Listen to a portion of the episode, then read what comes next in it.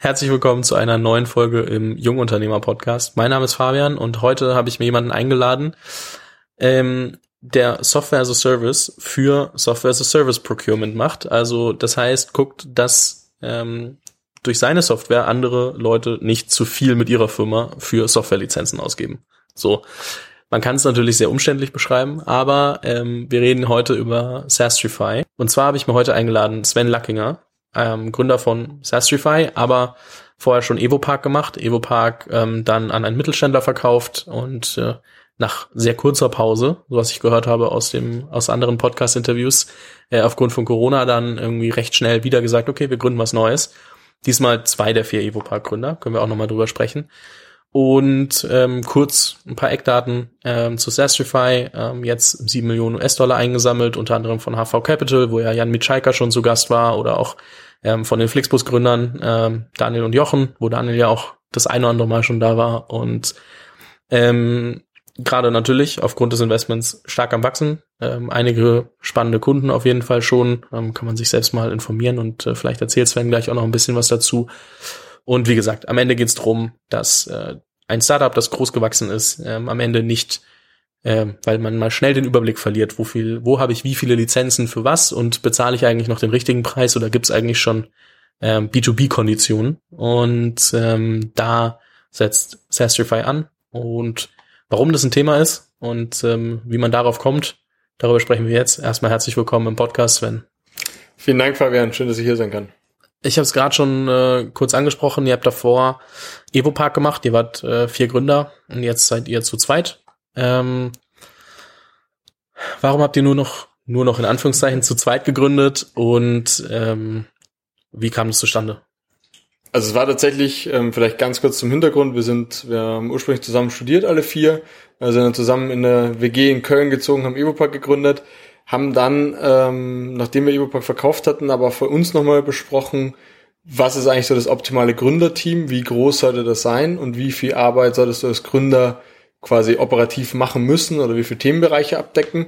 Und haben dann einfach für uns festgestellt, lass doch lieber mal 2-2 machen, ähm, um einfach äh, ja quasi mehr Opportunity zu haben, verschiedene Themen machen zu können und so ein bisschen die gegenseitigen Stärken auch auszunutzen und sind aber auch nach wie vor, also das ist vielleicht auch noch ein kurzer Disclaimer, sind nach wie vor sehr gut befreundet, äh, machen alle unsere Angel Investments zusammen ähm, und sind auch gegenteilig, äh, gegenseitig an den Firmen wieder beteiligt. Was würdest du sagen oder worauf seid ihr gekommen? Was macht am Ende das richtige Gründerteam aus? Ich glaube, für uns war ein großer Teil ähm, quasi ein guter Mix äh, so aus, aus Interessensgebieten. Das war, glaube ich, ein, ein wichtiger Part.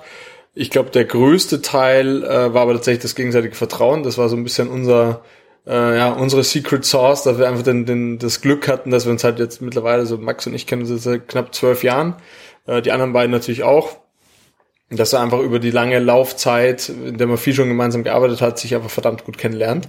Äh, ich glaube, das war so der, der größte, ja, unser größter Benefit. Ähm, und das, da schauen wir ehrlicherweise auch immer ein bisschen drauf, wenn wir mit äh, Gründerteams zusammenarbeiten. Okay, das heißt, äh, auch jetzt, wenn du Angel Investments machst, beziehungsweise ihr, ähm, achtet ihr drauf, kennen die sich lang genug, haben die sich jetzt oder haben die sich gestern irgendwie über eine Plattform gefunden und sagen, jetzt machen wir was zusammen? Absolut. Also ich muss auch sagen, ich wäre auch kein Single-Founder. Ähm, also ich glaube, für, für uns, also wir hatten ja genug harte Phasen äh, hin und haben sie immer noch und da jemanden zu haben, der halt durchs Gleiche geht, in der gleichen Position ist, äh, das ist, glaube ich, unfassbar viel wert. Und das muss aber auch jemand sein, der halt einen, also den, den du selber halt verstehst und umgekehrt. Und ich glaube, das ist schon verdammt viel wert, äh, wenn es da ein bisschen Background dazu gibt. Mhm. Wenn ihr jetzt zu zweit gründet, ähm, wie teilt ihr euch die Aufgaben? Also wo habt ihr dann gesagt, okay, so viel Aufgabenbereich soll man dann am Ende übernehmen und äh, mehr vielleicht auch nicht? Also tatsächlich war es bei uns relativ einfach, äh, dadurch, dass Max, obwohl wir beide BWL studiert haben, ist Max ja dann äh, als einer von uns Vieren direkt in die technische Richtung abgetaucht ähm, hat dann selber Programmieren gelernt und entsprechend auch bei EvoPark Tech und Product verantwortet. Und damit, das war so ein bisschen mein, mein Vorteil, ähm, ist mir einfach der Rest geblieben. Äh, und Max kümmert sich halt, also Max hat unser komplettes MVP selber programmiert. Ähm, und bei mir liegen eigentlich alle Commercial-Themen. Also ich muss mir, ich war bei EvoPark eher auf der Finance- und Vertriebsseite. Ähm, und jetzt ist bei mir halt eigentlich alles, was, was Commercial ist, insbesondere aber Sales. Das heißt aber auch sowas wie Fundraising und äh, wenn er ein Produkt macht, machst du Recruiting, außer vielleicht für Tech-Positionen oder wie stellt man sich das vor? Also da sind wir tatsächlich, also wir haben so ein paar Sachen, die wir gemeinsam machen, äh, Fundraising und Recruiting. Ein guter Freund von mir ähm, hat auch mal gesagt, für ihn ist eigentlich als Gründer gibt es eigentlich nur zwei Aufgaben und das ist Fundraising und Recruiting. Alles andere äh, muss irgendwie die Firma selber können. Ähm, und das ist auch so ein bisschen, was wir gemeinsam jetzt umsetzen. Also jeder hat so seine operativen Themen, aber ich glaube, äh, gerade bei Recruiting und bei Fundraising ähm, tauchen wir natürlich oft zu zweit auf. Mhm. Ähm, ja, jetzt müsst ihr erstmal nicht fundraisen zum Glück. Jetzt äh, seid ihr erstmal ein bisschen, bisschen da und äh, schaut mal mal, wie viel ähm, Kunden ihr dazu gewinnen könnt und vielleicht äh, müsst ihr nie wieder fundraisen. Schauen wir mal. Ähm, in den Planungen steht es bestimmt drin, das möchten VCs ja hören, aber ähm, in, äh, persönlich denkt man sich vielleicht auch, wäre nicht schlimm, wenn ich es nicht nochmal muss. Ähm, was habt ihr anders gemacht? Also was waren so Learnings aus, aus Evo Park, wo ihr gesagt habt, okay, ganz ehrlich, das wollen wir nicht nochmal so haben. Ähm, lass uns mal bitte bei der neuen Firma anders rangehen. Also ich glaube, wir hatten tatsächlich für uns auch, wie wir neue, uns neue Sachen angeschaut haben, äh, auch so eine Negativliste, welche, welche Punkte darf, also welche Fehler oder welche ja, Negativ-Schattenseiten wollen wir nicht nochmal sehen. Ähm, eine große davon war das ganze Thema Abhängigkeiten. Also großes Problem bei Evo Park, was ja primär also digitales Parken im Parkhaus war so das, das Schlagwort dafür ähm, jetzt weiß, was ging es dafür darum, welche Technik ist im Parkhaus verbaut, kriegen wir da eine Schnittstelle rein, damit wir es überhaupt auf die Beine bringen können. Äh, und unser Service war immer nur so gut wie dieser uralt Computer, der im Parkhaus steht. Ähm, und das hat dann dazu geführt, dass halt oft auch mal die Schranke zum Beispiel nicht aufgegangen ist.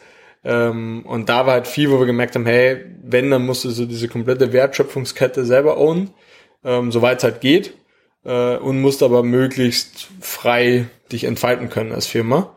Ähm, was jetzt halt, wenn du halt limitiert bist auf ein paar Parkhäuser, die halt mit dir zusammenarbeiten wollen, ähm, bisschen schwieriger ist. Also das Thema Abhängigkeiten war ein sehr großes bei uns. Ähm, das Thema Hiring war nochmal ganz spannend. Also bei EvoPack war es sehr stark so, geben wir die, also wir geben, wir haben immer einzelne Aufgaben abgegeben und bei Sastrify machen wir das jetzt viel stärker mit, wir geben einfach komplette Verantwortungsbereiche ab. Das heißt, du musst aber auch ganz andere Leute einstellen. Mhm. Ähm, also einfach mit mehr Erfahrung, die schon mal gemacht haben. Ähm, und bis dato macht sich das auch ziemlich bezahlt. Also ich glaube, das waren tatsächlich so unsere zwei, zwei größten Learnings. Okay, lass uns mal kurz beim Hiring bleiben, weil was ich oft höre von von äh, Gründern, die entweder schon länger dabei sind und irgendwie, was ihr ja auch gemacht habt, über Jahre hinweg eben ein Venture machen und dann man dazulernt, aber First-Time-Founder waren zu Beginn, dass sie gesagt haben, okay, für, also wenn ich nochmal neu gründen würde, würde ich in der frühen Phase immer Senior einstellen, so gut ich kann, soweit ich auch weiß, was ich gerade überhaupt abgeben muss als Verantwortungsbereich und das schon ein bisschen vordefiniert ist, wo es hingehen soll. Also ich glaube, ähm, dass man nicht zu früh hired, ist das eine, dass man irgendwie sagt, okay, ich muss schon wissen, wie sieht die Roadmap aus, weil wenn ich die nicht mitgeben kann, dann ist es immer schwierig und ich hire ja gerade keinen Mitgründer, sondern jemanden, der zum Beispiel Marketing übernimmt oder irgendwas anderes. Aber auch, dass man ähm, merkt, okay, wenn ich Junior-Leute habe, kostet es unfassbar viel Zeit, die mitzuentwickeln, was ja nicht das große Problem ist. Es ist ja voll fair, dass es ein Junior braucht, aber es ist, glaube ich, für einen Gründer immer schöner, wenn man eine Senior-Position hat, die dann später die Juniors entwickelt. So, und das ist, glaube ich, was, wo, wo Leute oft irgendwie Angst haben, also First-Time-Founder vor allem und, und in der frühen Phase, dass man diese, dieses, äh, ja, größere Gehalt, das man quasi zahlt, weil hat so eine Senior-Person nun mal an sich, ähm, oder mehr ESOP-Optionen, ne, je nachdem, also Mitarbeiterbeteiligung, ähm, dass das irgendwie ein großes Risiko darstellt. Also hattet ihr das auch noch irgendwie das Gefühl so, ah, hm, jetzt müssen wir ja trotzdem irgendwie äh, ein paar zehntausend Euro mehr zahlen pro Position oder ähm, okay, die wollen irgendwie mehr, mehr Anteile. Hat euch das irgendwie trotzdem noch gestört oder wusstet ihr aus Evo Park einfach schon so, okay, es macht so einen riesen Unterschied, es lohnt sich? Ich glaube, es war tatsächlich eher zweiteres. Wir haben einfach bewusst gesagt, wir geben denen, was sie haben wollen, so ungefähr. Natürlich wirst du nicht das matchen können, was eine, äh, also wir haben, wir haben es tatsächlich eher so top-down gedacht, dass wir gesagt haben, okay, das wollen die Leute haben, die brauchen wir. Wie viel Geld müssen wir einsammeln, damit das irgendwie funktioniert mit denen? Ähm, und ich glaube, es sind so, es ist einmal der Punkt, den du angesprochen hattest, mit dem, ähm, dass es wahnsinnig viel Zeit braucht. Also allein wenn der halt, also wenn sie oder er eine Frage hat als Junior, was ja vollkommen legitim ist, hat aber niemanden zu fragen außer dich. Das heißt, du gewinnst nur marginal. Am Ende musst du es doch wieder machen. Ähm, und der zweite, der zweite wesentliche Part bei uns war aber dann tatsächlich so ein bisschen auch diese Selbstüberschätzung, ähm, was die Rollen angeht. Also, dass man sagt, ja gut, also ich würde es jetzt so und so machen, da kann ich auch einen einstellen, der gleich alt ist, gleich wenig Erfahrung hat wie ich beim ersten Mal, äh, der kann sie dann genauso machen. Äh, und das ist aber tatsächlich was, was halt, also ist okay, aber es bringt halt die Firma nicht so weiter, wie wenn du einfach jemanden nimmst, der halt das schon zehn Jahre gemacht hat. Ähm, und das ist jetzt tatsächlich unser, also wir gehen jetzt auch jetzt nach wie vor darauf, dass wir sagen, wir suchen uns lieber die Top-Leute, ähm, die vielleicht overqualified sind am Anfang, äh, und dann bauen die sich halt ihre eigenen Teams. Oder es funktioniert nicht, dann ist eh vorbei. Aber das ist so ein bisschen null oder eins. Ähm, aber dann hast du wenigstens äh, quasi alles versucht von Tag eins. Das heißt, wenn man jetzt fragt, was macht man eigentlich mit sieben Millionen Dollar, dann äh, meinst du, meinst du, steckt viel Recruiting dahinter? Da steckt sehr viel Recruiting dahinter, äh, steckt natürlich auch viel Marketing und, und Produkt äh, dahinter. Aber de facto, dadurch, dass wir auch eine Software-Company sind, ähm, bestehen wir aus, aus Menschen. Ähm, und ich glaube, das ist so der, der Haupt, der Hauptbestandteil. Ähm, darum ist auch geil, dass, dass du sagst, okay, dadurch, dass wir eine Software-Company sind, bestehen wir aus Menschen. Ähm, ist ja irgendwie so in sich ein bisschen widersprüchlich, aber ja. also eigentlich nicht, aber wenn man so drüber nachdenkt, dann denkt man ja, okay, Tech, hm, ja, okay, da stecken ein paar Leute dahinter. Wahrscheinlich weniger, als wenn ihr das jetzt als äh, Dienstleister machen würdet, aber ja. ich finde den Satz an sich einfach gut. ähm, Okay, das heißt äh, dementsprechend Wachstumskurs, äh, viel viel Recruiting gerade. Genau. Also bei uns ist also meine meine Tageszeit ist glaube ich so 80 Prozent aktuell Recruiting, ähm, die richtigen Leute finden. Auch da versuchen wir so einen guten Mittelweg aus. Wir brauchen einfach mehr Leute versus wir nehmen hier so jeden, jeden den du an der Kasse triffst so ungefähr. Ähm, und das eigentlich gerade ähm, ja irgendwie so nachhaltig aufzubauen, das ist so unsere Hauptaufgabe gerade. Wonach wählt ihr Talent? Also was ist euch wichtig, wenn ihr wenn ihr recruitet? Ich glaube, wenn wir ein Wort äh, dafür definieren müssten, ist es Ownership. Ähm, wir sind ja eine, eine Full Remote Company, kommen Sie ja auch noch äh, dazu. Ähm, und da ist halt umso wichtiger, dass die Leute dann wirklich Eigenverantwortung übernehmen und die Sachen wirklich ownen eben. Ähm, und das beschreibt es gleich, egal auf welcher Stufe, vom Praktikanten bis zum äh, Senior, ähm, beschreibt es am allerbesten. Hm. Lass uns, bevor wir zu Remote gehen, nochmal kurz auf die Abhängigkeiten gehen, weil was die Abhängigkeiten ja mitgebracht haben, ähm, haben wir im Vorgespräch schon mal drüber gesprochen, ist äh, ein sehr komplexes Geschäftsmodell. Äh, und du hast damals gesagt, wir wollen gerne in der Kerntransaktion Geld verdienen, äh, anstatt irgendwie über erst muss A passieren, dann B, dann C und dann kriegen wir vielleicht Geld. Ähm, welche, welche Geschäftsmodelle schließt es aus und welche, welche sind dem, also oder warum ist es dann am Ende zum Beispiel Sastrify geworden? Also wo verdient ihr dann im Kerngeld? Also einfach nur, dass man mal auch versteht, okay, wie sieht der Gedankenprozess aus, wenn ich selbst gerade überlege oder selbst merke, okay, mein Geschäftsmodell ist zu komplex. So, wie schaue ich mir das vielleicht nochmal an? Ja, also ich glaube, das ist tatsächlich auch mit, also neben den anderen zwei Themen ist das auch mit einer der, der wahrscheinlich der dritte Punkt im Bunde, wie, wie sehr offensichtlich ist das Geschäftsmodell. Ähm, bei Sastrify ist ja einfach so, unsere Kunden bezahlen uns dafür, dass wir denen helfen, Software besser einzukaufen. Heißt, besser heißt jetzt schneller, günstiger, wie auch immer. Ähm, aber das ist so im Kern, wir bieten eine Lösung an, da haben die einen Vorteil von, dafür zahlen sie uns Geld. So, das ist relativ simpel. Ähm, auch da, das könnte man auch, wir haben es am Anfang auch komplexer gemacht mit, wir bekommen Prozentsatz von Einsparungen oder irgendwo hier noch eine Fee, da noch eine Fee. Ähm, am Ende haben wir gemerkt, äh, wenn dein Service gut ist, ist es relativ, also und du einfach einen festen Preis dafür nimmst, sind eigentlich alle happy. Ähm, und bei Evopark war es dann doch deutlich verschachtelter. Ich glaube, was es für uns, ähm, also was für uns sehr wichtig ist, wenn wir uns Geschäftsmodell anschauen, ist wirklich dieses, du schaust auf ein, also du bringst irgendeine Leistung in Form von Beratungssoftware, was auch immer es sein mag, äh, eine Ware, äh, und dafür zahlte irgendjemand Geld, der das haben will. So, das ist für mich erstmal attraktiv. Mhm. Ähm, es gibt natürlich noch die Themen, die einfach ohne Geschäftsmodell wahnsinnig groß werden können, äh, aber da geht's halt einfach nur um Wachstum. Ja. Gefühlt gibt's die auch nur in den äh, USA, aber. Genau, ja, es gibt natürlich schon so Modelle, wo du einfach sagst, ist egal, muss erstmal groß werden und dann ja. ist offensichtlich, aber es muss immer klar sein, wie es geht. Ähm, und es muss eigentlich immer der dafür zahlen, idealerweise, der den größten Mehrwert hat. Das ist so, das ist zumindest so unsere Hypothese dahinter. Ähm, ja, und das war bei Evo Park deutlich, deutlich schwieriger und ist jetzt äh, fairly obvious. Ja, das heißt aber, Evo Park habt ihr ja trotzdem bis zu einem gewissen Punkt äh, erfolgreich bekommen. Ähm, das heißt, wenn du jetzt auf Angel Investments guckst, schließt du dann quasi Firmen aus, die ein zu komplexes Geschäftsmodell haben, weil du selbst gemerkt hast, wie schwierig es ist und du manchmal sagst, okay, ich weiß nicht, ob das jeder andere Gründer auch unbedingt schaffen muss, oder sagst, okay, wir haben es geschafft, dann können die es auch schaffen. Also ich würde sagen, ich schließe erstmal alles aus, was mit Parken zu tun hat, aber ich glaube, das geht jedem Gründer so, äh, dass er die Industrie, in der er schon mal unter, oder vielen zumindest, in der er unterwegs war, ausschließt. Ansonsten, ähm, ja, wie, wie gesagt, ich glaube, es muss im Endeffekt, muss halt die Transaktion Sinn machen und das, das Geld dafür und wir schließen schon so irgendwie hier, ich werde erstmal groß und dann, äh, oder ähm, also wo es nicht irgendwo ein naheliegendes Geschäftsmodell gibt, das schließen wir für uns schon aus. Okay. Ja, aber es ist, macht ja auch Sinn. Ich meine, man sieht's ähm, sehr häufig. Also erstens kannst du, wenn du Geld verdienst äh, in deiner Firma, kannst du ganz anders natürlich bei VCs und Angels am Ende auch selbst Terms durchdrücken, wo du sagst, ja. okay, ich muss nicht unbedingt nach dem besten Signaling suchen, sondern ich kann Signaling mit guten Terms mixen. Das heißt, ich als Gründer muss ich nicht mit einem Prozent am Ende ähm, profitieren, sondern äh, kann da auch signifikant beteiligt sein. Das heißt, es hat einmal deswegen Vorteile, ein sinnvolles Geschäftsmodell zu wählen, was klar ist. Und auch wenn ich merke, okay, es ist an Wachstum gebunden oder so, dann äh, muss man das nochmal komplett anders definieren. Also das ist dann halt einfach eine ganz andere Journey und ähm, super schwer.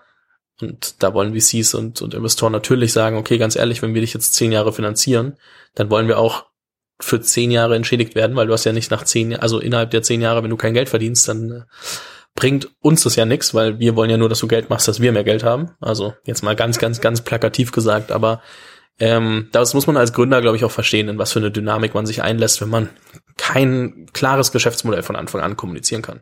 Ja, absolut. Plus, äh, wie du richtig gesagt hast, es geht halt am Ende um Geld. Also das ist, finde, also wenn ich halt, klar gibt's noch irgendwie Impact und ähnliche Themen, aber primär wollen erstmal alle Geld verdienen, gerade VCs. So, und das ist, glaube ich, nochmal so vom, vom Thema her nochmal sehr spannend, ähm, weil viele versuchen sich halt auch da ja so ein bisschen mal links und rechts zu bewegen und zu sagen, ja, okay, wir machen erstmal und schauen mal. So haben wir es ja auch gemacht, äh, aber am Ende ist es halt schon so, es muss halt einen Wert schaffen. Du hast mir in unserem ersten Call gesagt, dass ihr erstmal versucht habt, so weit wie möglich ohne Geld zu kommen. Also erstmal mit, ähm, wahrscheinlich habt ihr ein bisschen selbst finanziert und äh, geguckt, okay, wie können wir das möglichst schnell testen, ob das funktioniert. Wie sah euer Prozess aus zum, also wann habt ihr gesagt, okay, ähm, Product Market Fit finden wir? Also wie habt ihr den getestet? Also wir haben äh, erstmal der, der, das erste Thema war erstmal äh, das Thema Market. Ähm, damit haben wir schon mal angefangen. Gibt es auch eine gute, ähm, eine gute in dieser YouTube-Reihe von von Stanford gibt es so eine geile Quote, die heißt "You can change everything but the market." Und da glaube ich halt auch sehr stark, also gerade auch aus, aus eigener Erfahrung dran. Das heißt, wir haben erstmal geschaut, okay, wo bewegt sich das? Was ist überhaupt da und gibt es überhaupt dieses Problem. Das heißt, wir haben letzten Sommer viel damit verbracht, mal zu verstehen, einmal mit Unternehmen zu sprechen, wie kauft ihr Software ein, könnt ihr mal zeigen, was ihr so nutzt, wie ihr das nutzt und so weiter. Das waren so, ich glaube, angefangen haben wir tatsächlich so, wir sind im Februar letztes Jahr raus, äh, kurz vorm ersten Lockdown, äh, und dann haben wir so im, ja, April eigentlich schon angefangen, uns mit den Themen auseinanderzusetzen, da waren es noch ein paar. Das heißt, wir fahren eben eins davon ähm, und haben uns dann äh, sehr schnell gesehen, okay, da gibt's erstmal das Problem. So, dann ähm, da hatten wir die ersten ein, zwei Testkunden, wo wir gesagt haben, ja, wir können das Problem auch irgendwie lösen. Wir wissen noch nicht genau wie und wie wir es machen. Das war dann so im Herbst und da haben wir gesagt, jetzt holen wir unser Team an Bord, machen erste Finanzierungsrunde und das muss man sich auch bewusst sein. Die Erstinvestoren, die setzen ja primär aufs Team, ähm, weil die Idee wird sich halt auch noch, kann sich noch dreimal ändern. Ähm, und bei uns hat es dann wahrscheinlich so bis Februar, März diesen Jahres gedauert, also so, ja, so fünf, sechs Monate nochmal, um wirklich zu verstehen, was machen wir eigentlich. Und das war für uns zum Beispiel das große Learning, weil es geht nicht darum, Kosten einzusparen, sondern es geht darum, den Leuten Zeit einzusparen, dass du halt nicht mehr mit den Softwareanbietern reden musst und so. Und das war für uns so, was Klick gemacht hat, wo wir gesagt haben, oh, das finden die Leute ja viel spannender als das andere, was wir davor gemacht haben. Äh, also wir machen immer das Gleiche, wir haben nur einen anderen Fokus. Ähm, und das war eigentlich so das, wo wir gesagt haben, okay, das ist jetzt irgendwie Initial Science of Product Market Fit. Ja, also wahrscheinlich ist äh, der Fokus, also in der in der Vermarktung oder im Vertrieb wahrscheinlich einfach, äh, also auch welches Werteversprechen liefern wir ähm, im Vergleich zu, ich meine, am Ende ist es dasselbe, also ziemlich selbes Produkt. Ich kann es jetzt nicht von innen beurteilen. Ich meine, ich bin keine Firma, die die tausende Lizenzen jongliert, aber ähm, am Ende ist es ja trotzdem so, dass du, dass du sagst, okay, ähm, ich muss noch herausfinden, was will der Kunde wirklich und ist das Problem, was ich löse, zum Beispiel Geld einsparen, das Größte oder ist Zeit einsparen viel wichtiger?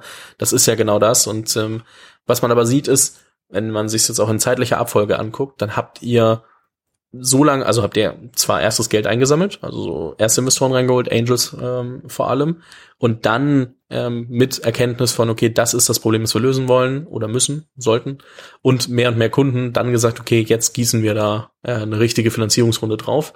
Ähm, deswegen habe ich da auch gerade nochmal so drauf rumgedrückt, weil ich das sehr spannend finde, weil ich glaube, und das ist mir jetzt über die letzten Monate nochmal bewusster geworden, dass viele denken, okay, Hauptsache ich krieg möglichst früh VC-Money, aber ähm, wenn man sich das mal anschaut, dann macht es schon Sinn, äh, möglichst lange am Product Market Fit zu arbeiten und zu verstehen, was muss ich eigentlich lösen.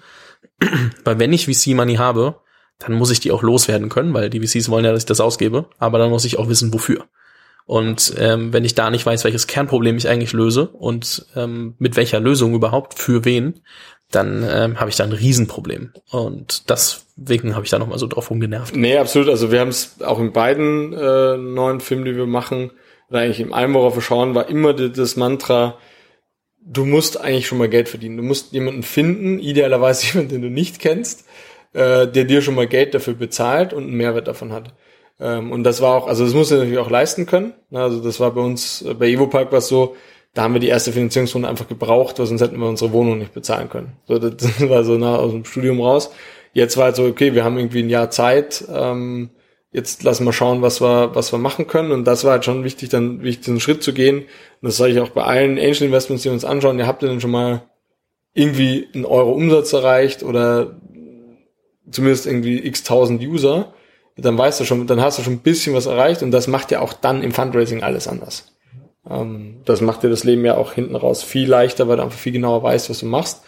Und vielleicht was auch noch ganz spannend ist, wir haben tatsächlich die ersten sechs Monate ähm, jede Woche Experimente-Meeting gemacht und wie ich jede Woche nochmal geschaut, okay, was probieren wir aus, wie können wir es validieren. Ähm, da war der, der Lars, unser Head of Product, auch immer sehr stark dahinter, ähm, dass er quasi wirklich darauf fokussiert, was machen wir, probieren wir es aus und haben wir es, ist wirklich spannend oder nicht. Und das hilft, glaube ich, nochmal extrem. Wie groß war euer Team zum Start? Also wahrscheinlich ihr zwei erstmal irgendwie losgelaufen, Ideen validiert? Genau, oder? wir waren zu, zu zweit. Ähm, dann dann gab es so ein paar glückliche Fügungen, ähm, dass wir äh, ja, dann haben wir im Endeffekt ein Team zusammengestellt, eigentlich aus quasi ausschließlich Heads. Ähm, also jeweils schon mit Führungserfahrung. Äh, einen, einen, den wir zufällig, der am gleichen Thema sowieso unterwegs war, der Dominik, der unser Head of Procurement ist und Operations, ähm, eben der Lars, unser Head of Product und noch der Daniel, unser ehemaliger Head of IT. Mhm. Ähm, und den, dann noch den Saulo, der quasi so Business Marketing. Also wir hatten quasi für jede Rolle in der Firma gab schon mal jemanden, der äh, das Ding verantwortet hat. Äh, und so sind wir dann losgelaufen mit noch zwei Werkstunden praktisch, also zu acht eigentlich. Zeitlich eingeordnet war das vor oder nach der Erstfinanzierung? Während. Also das war auch wieder so, also ich glaube, die erste Runde Gehälter haben wir noch selber vorgestreckt zumindest.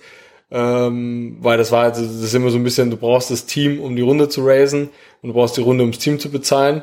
Mhm. Ähm, also es ging alles so, ich glaube, die haben alle so Mitte, Anfang November angefangen. Also sagen wir mal, bisschen schwer nachzumachen, wenn man vielleicht First-Time-Founder ist, aber ähm, also ja, aber man wäre auch da wieder überrascht, wie viele Leute einfach mal loslegen. Und solange es am Horizont ist, dass du sagen kannst, hey, die ersten zwei Monate müssen wir erstmal loslaufen, dafür kriegt ihr ein bisschen mehr ESOP. So ein, zwei Monate kriegst du fast alle Leute. Also wenn es die richtigen Leute sind und auch die, die Bock drauf haben, dann sind die auch total bereit, da mal mit zu investieren. Ja, ich glaube, das, äh, da muss man dann doch mal kreativ werden und dann, da zeigt sich dann auch, wer hat die Qualität, quasi Leute mitzureißen. So, ja. weil das brauchst du halt einfach in, in so einer frühen Phase, weil ähm, wenn du die nicht mitreißen kannst, dann äh, laufen die halt auch nicht und arbeiten halt nicht so viel wie Gang. Bei Siemens würden die halt 35 Stunden machen, dann würden sie es an den Nagel hängen fürs Wochenende und dann kommen sie wieder. Das äh, ist ja im Normalfall nicht das typische Early Stage Startup. Nee, genau. Aber gleichzeitig sortierst du die auch automatisch aus. Ne? Das ist halt das, also klar gibt's welche, die dann, wenn du Familie Verantwortung hast, wie auch immer, dann ist nochmal was anderes. Aber du hast natürlich schon dieses Mindset, hey, ich mach das jetzt einfach mal zwei Monate, weil, sind wir uns ehrlich, das finde ich immer ganz lustig, mittlerweile kannst du ja nichts mehr falsch machen. Also jeder, der jetzt sagt, ich habe sechs Monate in einem Startup gearbeitet, ist bast gegangen und sich dann bei einem Corporate bewirbt, wird ja mit Handkuss empfangen. Mhm. Ähm, entsprechend ist es ja überhaupt nicht mehr so, dass du deine Karriere damit irgendwie schaden würdest. Ja, das stimmt natürlich auch. Ähm, und das Ganze habt ihr remote aufgebaut. So, um da mal die Brücke zu schlagen, weil ich vorher gesagt habe, wir kommen da nochmal drauf zurück. Ähm, das Ganze habt ihr remote aufgebaut. Ähm, was muss in einer Firma vorhanden sein oder, oder, oder wie viel Struktur müsst ihr schaffen, dass Remote funktioniert? Oder liegt es wirklich an der Ownership, die du vorhin angesprochen hast? Ja, das, ähm, also wir haben es ja auch noch nicht komplett für uns herausgefunden. Ne? Also wir sind, äh, wir sind losgelaufen, dadurch, dass eben im ersten Lockdown war, wir hatten so im, dadurch, dass alle irgendwie aus NRW kamen, saßen wir ein paar Wochen zusammen in dieser Sechser- bis Achter Runde und haben dann gesagt, ab Januar diesen Jahres sind wir wirklich komplett remote. Es sind mittlerweile ungefähr 35 Leute jetzt und wirklich komplett verteilt. Ähm, also haben auch gar kein fixes Büro. Und äh, was haben wir für uns definiert? Ich glaube, es gibt so ein paar Sachen, die man einfach sicherstellen muss. Ähm, A, das fängt an bei, dass die Leute ihr Equipment ordentlich bekommen, sinnvolles Onboarding haben und sich einfach willkommen fühlen. Also das ist jetzt Beispiel bei uns. Du kommst halt bis hin zu Stuhl, Schreibtisch, Laptop sowieso, kriegst du alles nach Hause, äh, wenn du es halt brauchst. Ähm, das ist das eine und dann zieht sich das eigentlich durch bis zu regelmäßigen Team-Event, ähm, bis hin zu so Donut-Calls einmal die Woche eine halbe Stunde, ähm, dass du einfach mehr Austausch bewusst auch schaffst. Donut Calls musst du, glaube ich, einmal kurz also, äh, Donut Calls sind tatsächlich äh, also einfach eine zufällig zugewiesene halbe Stunde, die ich nur über also ich private Sachen mit irgendwem aus der Firma spreche. Da wird dann von Gründer bis Praktikant äh, alles gematcht ähm, in verschiedenen Konstellationen. Genau, das äh, das ist eben genau um das zu, also total witzig. Ne? Also wir, wir haben auch äh, zum Beispiel sechs Kollegen aus Nigeria. Ähm, und hatten wir so ein Team-Event, ähm, wo es dann darum ging, seine so sein Ibiza-Outfit anzuziehen. Und alle die ganzen, alle irgendwie aus, aus Deutschland oder äh, Deutschland, Österreich, Schweiz hatten halt irgendwie so ihre Beach-Outfits an. Und äh, Samuel, unser Kollege aus Nigeria, ähm, hat einfach sein typisch nigerianisches äh, Dress angezogen, äh, was natürlich total lustig war, vor allem das halt alles auf so einem sehr ähnlichen Level und das finde ich schon spannend, weil das kannst du halt nur in einer Remote Company so aufbauen. Mhm. Äh, Donut kommt, glaube ich, auch einfach daher, dass es eine Slack-Erweiterung ist, oder? Also da kam das ursprünglich mal her, oder? Genau, die Firma heißt, glaube ich, Donut einfach. Ja. Ich weiß nicht, ob es eine eigene Firma oder eine Slack-Erweiterung. Ähm, und die Idee ist ja, dass so quasi ein Donut gemeinsam ist. Ja. Ja, ja ich habe das nur selbst kennengelernt, irgendwie als äh, in Slack-Channels implementiertes ja. Tool, wo du einfach jede Woche dann irgendwie in eine Gruppe geschmissen wirst, dann zu zweit kurz hin und her schreibst, ja. wann es passt und so. Deswegen ähm, ja, schon. Aber das sind so die Sachen, die machen es halt dann aus, ne? Weil da, da merkst du dann so, wir haben auch am Freitag immer so eine Session, ähm, wo quasi die Woche Revue passiert wird von allen, ähm, was die Wochenendpläne sind, dass du halt so ein bisschen dieses Zwischenmenschliche auch mit aufnimmst. Ähm, und das dann total, also darüber bildet sich dann halt sehr viel Kultur, ähm, die du sonst halt im Büro irgendwie hättest. Ja, ich glaube, warum ich immer so ein bisschen skeptisch gegenüber fully remote Gründungen bin, ist immer, weil eben genau das fehlt, dieses äh, Miteinander und gemeinsam Dinge machen. Und dann ist es ja, gerade wenn ich jetzt nicht in der Führungsposition bin und noch irgendwie viel mit Leuten zu tun habe, sondern zum Beispiel Entwickler bin, ähm, ich kann ja einfach den Laptop austauschen und sagen, okay, ich bin jetzt bei einer anderen Firma, weil ich sehe ja niemanden, ich habe ja mit wenig Leuten Kontakt, ich habe vielleicht mal ein Stand-up oder vielleicht mal irgendwie ein Feedback-Meeting, aber vielleicht arbeite ich auch vier Wochen einfach nur an dem Produkt. Und wenn da nicht irgendwie und sehe dann vielleicht in den äh, ähm, Project Management Tools, dass ich irgendwas ändern muss. Aber wenn mir dann diese ganze persönliche Beziehung zu der Firma fehlt und dieses ganze Miteinander, dann nehme ich natürlich das Angebot, wo ich nochmal 20.000 im Jahr mehr verdiene, weil äh, mich, mich reizt ja sonst nichts anderes. Also ich habe ja sonst nichts mehr, was mir an der Firma hält und deswegen frage ich da immer so nach, weil ich das äh, mega spannend finde und, und auch immer interessant, wie andere das lösen, weil mhm. jeder ist sich ja dessen bewusst, dass das auftreten kann als Problem. Deswegen jeder, der Remote gründet, weiß ja, worauf er sich einlässt. Genau, also ich glaube, du musst wirklich, äh, du darfst auf gar keinen Fall als Kostenreduktionspunkt sehen, sondern es geht halt wirklich viel mehr darum, einfach zu sagen, okay, ich will halt diesen weltweiten Talent Access, ich will irgendwie die, die Freiheit auch vielleicht persönlich haben. Ähm, und gleichzeitig ist es aber wirklich ein Thema, wo du sagen musst, okay, du musst auch aktiv im Investieren in die Kultur. Und es gibt ja die erfolgreichen Companies. Ne? Ich glaube, heute noch mal mehr als früher. Ähm, aber auch so ein, äh, im Endeffekt, GitLab ist ja seit Anfang an auch remote, mittlerweile über 1000 Leute. Es gibt ja schon die erfolgreichen Cases. Ähm, man muss halt nur wirklich proaktiv dran arbeiten. Bei so Talent Access ist natürlich auch immer die Frage, wie aktiv nutzt man das dann auch? Weil viele würden wahrscheinlich sagen, okay, ich habe breiteren Talent Access und dann suchen sie trotzdem nur in Berlin zum Beispiel, sag ich jetzt mal. Wie, wie, du hast jetzt vorhin angesprochen, sechs äh, Leute zum Beispiel aus, aus äh, Nigeria. ähm, wie ähm, sourced ihr, also wie divers? Schaut euch einfach alles an, was ihr finden könnt und, und schaut wirklich international über die, die Ecken verteilt und wie misst man das, wenn man die Firmen zum Beispiel gar nicht kennt, die vielleicht in, in Afrika zum Teil relevant sind, die man aber hier dann einfach trotzdem noch nie gehört haben kann? Also es hängt, wie ist tatsächlich schwierig. Ich glaube, es fängt, es fängt nämlich schon damit an, äh, was ja gerade auch ein großes Thema ist, ist, wie, wie stelle ich die Leute überhaupt ein? Ja, also wenn ich dann merke, so irgendwie einen, den ich in Frankreich einstelle, der kostet mich plötzlich 44 Prozent äh, Sozialversicherung und Rente und so on top, versus in Deutschland irgendwie 20 Prozent, dann fangen ja da schon die Unterschiede an, plus noch der ganze Admin-Aufwand. Ähm, ansonsten ist es für uns tatsächlich so, wir haben uns, ich sag mal so, wir hatten uns ursprünglich vorgenommen, wir bleiben innerhalb von European Standard Time links, rechts eine Stunde vielleicht. Das sind wir auch gerade dabei, wieder über Bord zu werfen. Das wird dann auch nochmal eine neue Challenge, ähm, weil wir einfach gemerkt haben, es ist, also so ist es halt im Leben, manchmal triffst du die Leute irgendwo anders ähm, und dann musst du damit klarkommen. Ähm, ansonsten, wie, wie heiern wir? Wir haben generell so eine Regel, dass wir, wir machen eigentlich immer drei Gespräche und ein bis zwei Reference Calls. Ähm, das hat sich als sehr, also für uns super erwiesen. Ähm, gerade die Reference Calls und gerade bei Entwicklern und ähnlichem machen wir dann auch nochmal Coding Challenge und wo es halt irgendwie relevant ist. Ähm, und dann ist es aber eigentlich egal, ob derjenige in Berlin sitzt oder in Nigeria ähm, sondern dann war es für uns jetzt tatsächlich ausschlaggebend, wie, wie gut kommst du mit den Leuten klar, wie gut passen die ins Team. Ähm, genau. Mhm. Und ähm, wenn du sagst, ähm, ich muss kurz meinen Punkt finden. Ich hatte einen, hatte einen guten Punkt, äh, auf den ich zurückkommen wollte. Äh, ach ja, ähm, gibt dann auch schon Tools, die zum Beispiel irgendwie sowas wie Hiring in Frankreich, Nigeria und, und äh, Spanien zum Beispiel irgendwie das einfacher machen, dass, es, dass du zumindest weißt, worauf dich äh, einlässt, oder musst du dann auch jedes Mal neu durch diesen ganzen Admin-Kram durch? Ja, das tatsächlich äh, war das eine alternative Geschäftsidee von uns. Ähm, statt Zestrify letztes Jahr. Hat auch anscheinend gut funktioniert. Gibt jetzt ja äh, gefühlt sicherlich allein in Deutschland so drei bis fünf Player, die das machen. Ähm, gibt natürlich auch ein große USA, US und Israel äh, Vorbilder. Also es gibt eine ganze Menge. Ähm, sag mal so, aber natürlich auch alle irgendwie jetzt ein, zwei Jahre alt. Entsprechend hast du schon nach wie vor auch Themen, die dort nur schwieriger. Also es fängt ja wirklich bei so, also anstellen ist das eine, aber dann allein überweisen ist ja schon mal was anderes und bis das dann noch in deiner eigenen Buchhaltung sinnvoll ankommt, also noch mal einen dritten Schritt. Ähm, also das ist schon noch eine Challenge und da wird einem auch tatsächlich, also ich bin, ich bin ja ursprünglich Österreicher, ähm, ich bin nach wie vor selbst zwischen Österreich und Deutschland so überrascht, wie unterschiedlich Gehälter, Abrechnung, Sozialversicherung, was auch immer funktioniert. Mhm. Ähm, das ist schon verdammt schwierig. Okay. Das heißt aber, ähm, wenn man sich das jetzt anguckt, ähm, ach ja, wie, in wie vielen Ländern seid ihr inzwischen aktiv?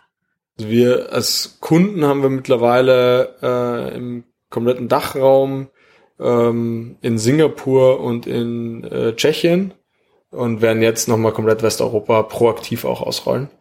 Ähm, genau, ansonsten, also wir selber als Team sind, glaube ich, mittlerweile auch wieder im Dach, Nigeria, Belgien, Spanien.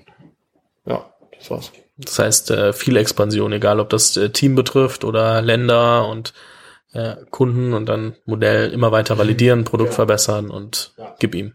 Ja, das ist tatsächlich gerade der, der Modus. Ähm, nee, natürlich, aber gerade auch nochmal viel lernen, viel ausprobieren. Ne? Also gerade dieses Thema Internationalisierung ist jetzt natürlich ganz interessant, weil es für uns dann auch immer, äh, es geht uns jetzt nicht darum, dass wir irgendwie einen Spanier finden, der in Deutschland wohnt, sondern wenn wir einen Spanier finden, der in Spanien wohnt, ist halt genauso schön. Oder wenn wir einen Spanier finden, der in Frankreich wohnt, stört uns auch nicht. Ne? Also das ist so ein bisschen die, das sind natürlich jetzt die krassen, die krassen Vorteile. Was auch vielleicht wichtig ist, wir schauen auch überhaupt nicht auf ähm, irgendwelche Gehaltsthemen. Also wir schauen schon, dass es natürlich irgendwie zum quasi so Level da passt, aber würden jetzt nicht sagen, wir stellen jetzt lieber einen in XY ein, weil der nochmal weniger kostet, als äh, wenn wir den woanders einstellen. Ähm, aber man muss halt einfach als Gesamtbetrachtung, hast es natürlich, siehst du es einfach, ne, wo die Unterschiede liegen. Ähm, jetzt mal überhaupt so eine Frage, die natürlich aufkommt, wenn man selbst vielleicht in einer früheren Phase steckt und dann hört, okay, es gibt jetzt schon Software, dass ich überhaupt meine Lizenzen managen kann und so. ab wann muss ich mir über sowas überhaupt Gedanken machen? Also ab wann verschwende ich so viel Zeit damit ähm, oder vielleicht auch Geld, ähm, mir keine Gedanken über Lizenzen zu machen, dass es sich lohnt, sich quasi Gedanken zu machen. Also wir haben so als Faustregel bis irgendwie so bei 70, 80 Mitarbeitern, wenn, wenn du weiter wachsen willst. Das ist eigentlich so der, der Standard-Case. Ähm, in Zahlen heißt das dann meistens, dass du irgendwo bei so 10.000 Euro im Monat liegst. Wir haben auch öfter am Anfang von, von kleineren und jüngeren Unternehmen, also bei uns selber beispielsweise, logischerweise wird bei uns alles verhandelt und alles ausprobiert. Ähm, aber bei uns ist noch ein Level, wo wir sagen, ist eigentlich egal. Also ob da eine Lizenz zu viel oder zu wenig ist, äh, ob du da zehn Prozent mehr oder weniger Discount hast. Ähm, ich glaube, es macht tatsächlich Sinn, wenn du so 70, 80 und gerade wenn du halt stark wachsend äh, unterwegs bist.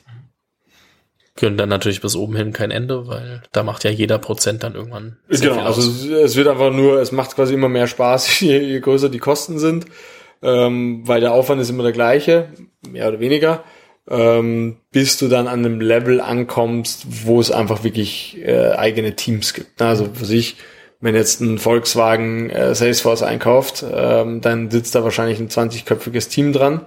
Ähm, das ist dann nicht mehr unsere Baustelle. Aber alles so zwischen so 50 bis 5000 Mitarbeiter, das ist so das, was wir abdecken. Ich finde schon faszinierend, dass, dass quasi der Einkauf, man, man unterschätzt ihn immer, und wenn man dann irgendwie das erste Mal mit Mittelstand-Konzern zu tun hat, dann denkt man sich so, oh Gott, der Einkauf. Ähm, weil man immer merkt, okay, da wird auf jeden Euro gedreht und ähm, da muss man dann schon echt äh, sich sehr lange mit auseinandersetzen, wenn man was hat, was für die interessant ist, weil die sind es halt gewohnt, alles bis ins letzte Detail zu verhandeln und man selbst als Startup oder, oder als kleine Firma, äh, muss ja nicht immer ein Tech-Startup sein, ähm, man will halt einfach möglichst schnell vorankommen und vielleicht kann gar nicht immer Discounts geben, glaubt man zumindest, bis der Einkauf einem was anderes erzählt. Ja, aber das ist, äh, das ist dann schon verrückt, dass äh, da irgendwann wirklich riesige Teams dran sitzen, was ja auch Sinn macht, weil irgendwann. Da geht's ja um so viel Geld. Also ich glaube, was natürlich bei uns ähm, wichtig ist, und das hast du ja auch gerade angesprochen, viele Unternehmen, mit denen wir zusammenarbeiten, geht's ja auch nicht ums Kostensparen. Also ein Gorillas, ähm, was mit unser größter Kunde ist, zumindest an, an Headcount, ähm, denen geht es ja nicht per se ums Thema Kostensparen, denen geht es auch darum, schnell die richtigen Entscheidungen zu treffen. Und darauf fokussieren wir uns da natürlich sehr stark, ähm, einfach um zu schauen, okay, ja, wie ist jetzt kein Blödsinn, also wenn jetzt mal fünf Prozent mehr oder weniger, das ist denen im Zweifel egal, wenn sie dafür schneller ein gutes Tool nutzen können.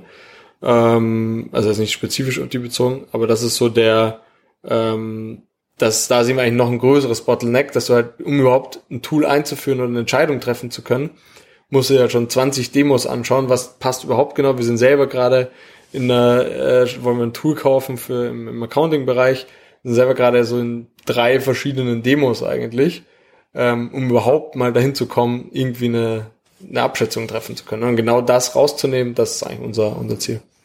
Ja, ihr hättet mal äh, statt äh, One Tool hätte, hättet ihr mal My Software Scout kaufen müssen, äh, die irgendwie letztes Jahr von ein paar Code-Studenten äh, gegründet wurden oder vor zwei Jahren, äh, dann an One Tool verkauft wurden und One Tool jetzt eingestellt wurde. Dementsprechend ähm, hätte, hätte man an euch gehen müssen, hätte ihr diesen ganzen Prozess da mit wer macht was und wie, ähm, hättet ihr vielleicht äh, systematisieren können. Wir haben tatsächlich mit äh, One Tool auch zusammengearbeitet.